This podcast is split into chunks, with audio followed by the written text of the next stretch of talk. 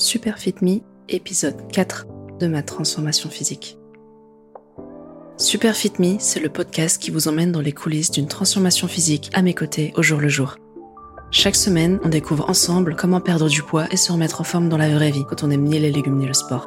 Je vous raconte tout le processus, je vous partage mes échecs et mes victoires, et j'espère vous donner ou vous aider à garder la motivation dans votre transformation.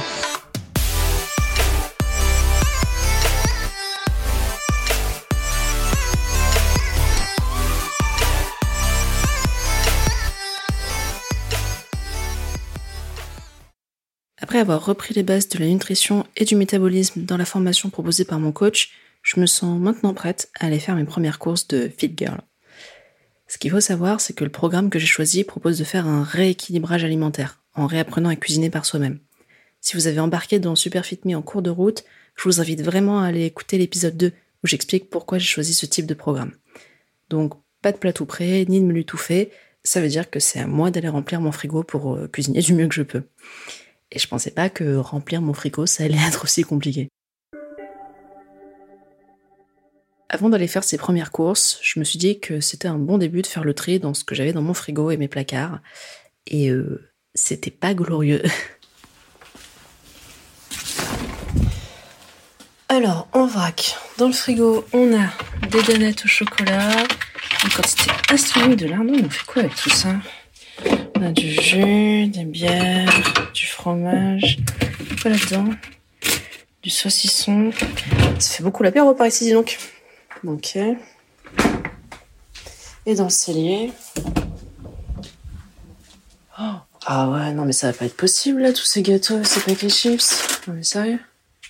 J'estime pourtant être quelqu'un qui cuisine pas mal, mais en regardant le contenu de mon frigo, j'ai eu l'impression d'être une étudiante qui se nourrit que de pâtes carbo, à la crème fraîche évidemment, qui prend beaucoup l'apéro et qui s'enfile des donuts devant la télé. Premier challenge auquel je me suis retrouvée confrontée, évacuer les tentations. Là, je suis pleine de bonne volonté, mais je sais très bien qu'avoir tout ce gras, ce sel, ce sucre à portée de main, ça va forcément me faire craquer à un moment ou à un autre. J'aime pas jeter, alors euh, j'ai décidé de réarranger un peu mes placards de cuisine pour pouvoir mettre ces tentations dans un placard fermé, dédié exclusivement à ces biscuits apéros, sucreries et autres bêtises. Comme ça, c'est pas un placard que j'ouvre tous les jours et j'ai pas l'intention d'attraper un paquet de chips, euh, je sais pas, dès que je viens chercher un pot de sauce tomate ou autre. J'aurais d'ailleurs certainement fait la même chose si j'avais eu des enfants et donc euh, plein de biscuits pour le goûter, des gâteaux, des céréales hyper sucrées ou ce genre de choses. Un placard dédié et surtout fermé, comme ça, loin des yeux, loin du cœur.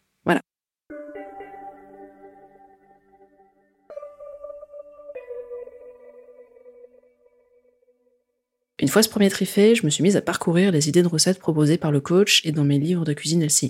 Parce que oui, comme toute femme qui veut perdre du poids, j'avais déjà depuis bien longtemps sur mon étagère de livres de cuisine des livres du type le grand livre marabout de la cuisine light ou le grand livre de la cuisine végétarienne. On note quand même une thématique récurrente, c'est beaucoup de grands livres, quoi. Dommage qu'ils aient pas eu beaucoup de grands succès dans mon assiette. En tout cas, jusqu'à aujourd'hui. Me voilà donc en train d'éplucher tout ça, en me faisant la réflexion qu'il y a quand même beaucoup d'ingrédients que j'ai pas l'habitude d'avoir dans mes placards. Ça va des ingrédients assez classiques comme euh, du riz complet, du quinoa, à des trucs nettement plus exotiques pour moi comme le konjac et le sétan. J'ai donc appris que le konjac par exemple, ce serait l'allié minceur par excellence. C'est des espèces de pâtes japonaises qui remplacent nos pâtes classiques pour 90% de calories en moins et dont les fibres gonflent au contact de l'eau dans l'estomac, donc ça permet d'améliorer la satiété. Ça me fait un peu penser euh, quand j'ai commencé à m'intéresser à la cuisine japonaise. Les premières recettes étaient incompréhensibles pour moi. Il fallait plein d'ingrédients que j'avais pas, que je savais pas où trouver, que j'arrive même pas à prononcer. Mais bon, au fil du temps, j'ai fini par me constituer le kit de base de la cuisine japonaise. Et aujourd'hui, quand je veux tester une nouvelle recette, en général, j'ai déjà 90% des ingrédients de base. Alors, en route pour me constituer le kit de base de la cuisine LCI pour femmes en cours de transformation physique. Et je vous arrête tout de suite. Non, ça commence pas par des avocats et des amandes. Même si ça peut en faire partie, je vous renvoie à l'épisode 2 où j'ai déconstruit une à une les idées reçues que j'avais sur les aliments sains. J'ai donc fait ma petite liste de courses à base de blanc de poulet, fromage blanc 0%, skir, pâte de konjac, soja texturé et plein d'autres réjouissances que j'avais quand même hâte de tester au fond. Et puis j'ai embarqué ma copine au supermarché, direction le rayon diététique. Nous voilà donc dans notre supermarché local, dans un rayon où on n'avait jamais mis les pieds, le rayon diététique. Et ça commence bien, parce que le premier truc de la liste, c'est du satan, et je sais pas où... Du Satan T'es sûr? J'ai dit quoi? T'as dit Satan. 1, 2, 3, on leur fait. Le premier truc de la liste, c'est du satan. Et je trouve pas, voilà. Et j'ai envie de tout, sauf d'aller demander à un vendeur de me montrer où c'est. Pourquoi? Bah, c'était un peu. Eh, bonjour, euh, la grosse cherche du satan pour manger comme les fit girls. Non, mais merci pour la fiche, quoi. Ah, par contre, regarde, il y a les conjacs là. Hum, Ça ressemble à quoi Bah, c'est ces espèces de pâtes blanches là. C'est vendu par kilo. Ok, c'est vendu à la portion, ok. Ah, c'est super cher Attends, c'est 2,75 le paquet? Donc en gros, c'est 2,75 par portion. Alors qu'un paquet de 1 kg de spaghetti, c'est genre 1,50€. Alors ça fait cher la portion de pâtes. Tu m'étonnes. En sortant de là, je me suis dit que l'industrie du fitness et de l'alimentation saine en général avait encore de très beaux jours devant elle. Entre les portions de konjac vendues prix d'or, euh, les yaourts type skir vendus par deux et j'en passe, clairement vouloir réadapter son alimentation en passant par ce type d'aliment, ça a un coût non négligeable. Alors déjà, tu rentres dans le rayon, on t'annonce la couleur directe. Ici, c'est le rayon des gens qui mangent sain et équilibré. Il y a des petits empiècements en bois ici et là, du foliaire sur la pancarte du rayon. Pour un peu, je m'attendais à avoir un carré d'herbe quelque part. Mais ce que j'ai trouvé le plus pénible, et en même temps je m'y attendais un peu, c'est qu'on n'a pas trouvé tout ce qu'on cherchait au supermarché. Du coup, on a dû faire un détour par une épicerie bio pour trouver certains produits. Alors certes, c'est pas la mer à boire, et en vrai, j'ai été agréablement surprise par tout ce que j'ai trouvé au supermarché malgré tout. C'est juste que si vous cherchez certains produits assez spécifiques, je sais pas moi, euh, par exemple le soja texturé, vous avez une passion pour le soja texturé et justement, bah, ça fait partie des produits que j'ai dû aller chercher en épicerie bio. Eh ben, ça fait faire un détour pendant les courses et l'air de rien, ça rajoute un obstacle. Là, j'étais disposée à le faire, mais j'ai pas toujours le temps ni l'envie de me coltiner un magasin supplémentaire pendant la corvée course, quoi. Donc, euh, bon, à voir ensuite au quotidien, je pense que je préférerais faire des compromis pour acheter tout ce dont j'ai besoin à un seul endroit. Le lendemain matin, je m'apprête donc à faire mon premier petit déjeuner de Fit Girl. Au menu, du fromage blanc 0%, une poignée de framboises et des flocons d'avoine. Je suis hyper enthousiaste, je me fais un joli bol. J'aurais dû prendre une photo d'ailleurs parce qu'il était honnêtement super beau. J'attaque. Et là, c'est la désillusion. Bah oui. Je sais pas à quoi je m'attendais, hein, mais c'est un bol de fromage blanc en nature, avec des framboises, des flocons d'avoine non sucrés. Et bah forcément, c'était pas sucré. Pour vous donner un peu de contexte, je ne bois ni thé ni café le matin, je bois du chocolat chaud. Oui, oui, je l'ai entendu d'ici le Ah ouais que vous avez fait.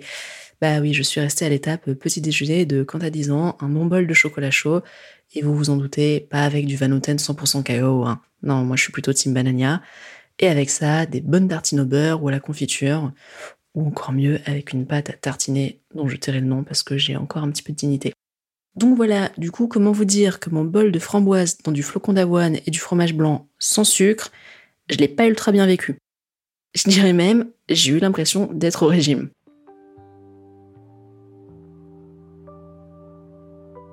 Et puis je me suis rappelé d'un truc. Si c'est une punition, ça ne va pas marcher. Si j'ai l'impression d'être au régime, ça va pas durer. Et si je ressens le besoin de me récompenser, je vais échouer. C'est aussi simple que ça. Donc j'ai fini mon bol de fromage blanc en faisant un peu la grimace et je me suis simplement dit que ce type de petit déjeuner c'était pas pour moi. Et en soi c'est pas grave.